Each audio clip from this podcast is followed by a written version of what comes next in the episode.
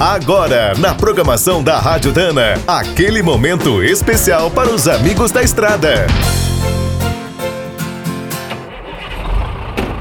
Está começando mais um minuto do caminhão. Fique por dentro das últimas notícias, histórias, dicas de manutenção e novas tecnologias.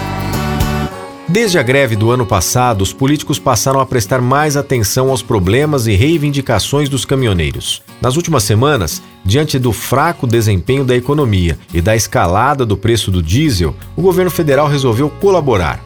Uma das principais medidas foi a criação de uma linha de crédito do BNDES para a manutenção dos caminhões e a compra de pneus.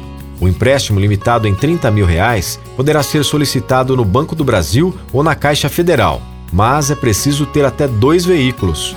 Para contornar os aumentos do combustível, a Petrobras lançou o cartão do caminhoneiro. É um sistema pré-pago para comprar diesel. Os autônomos e as transportadoras carregam com dinheiro e o sistema converte o valor em litros. O resgate é feito nos postos credenciados. Outra promessa do governo é investir 2 bilhões de reais na manutenção das estradas federais, principalmente no norte e centro-oeste. E para reduzir um pouco a burocracia da nossa logística, o Ministério da Infraestrutura está introduzindo documento de transporte eletrônico. As entidades do setor também cobram melhorias na tabela do frete, na segurança, nas áreas de descanso e na nova aposentadoria. Quer saber mais sobre o mundo dos pesados? Visite minutodocaminhão.com.br. Aqui todo dia tem novidade para você.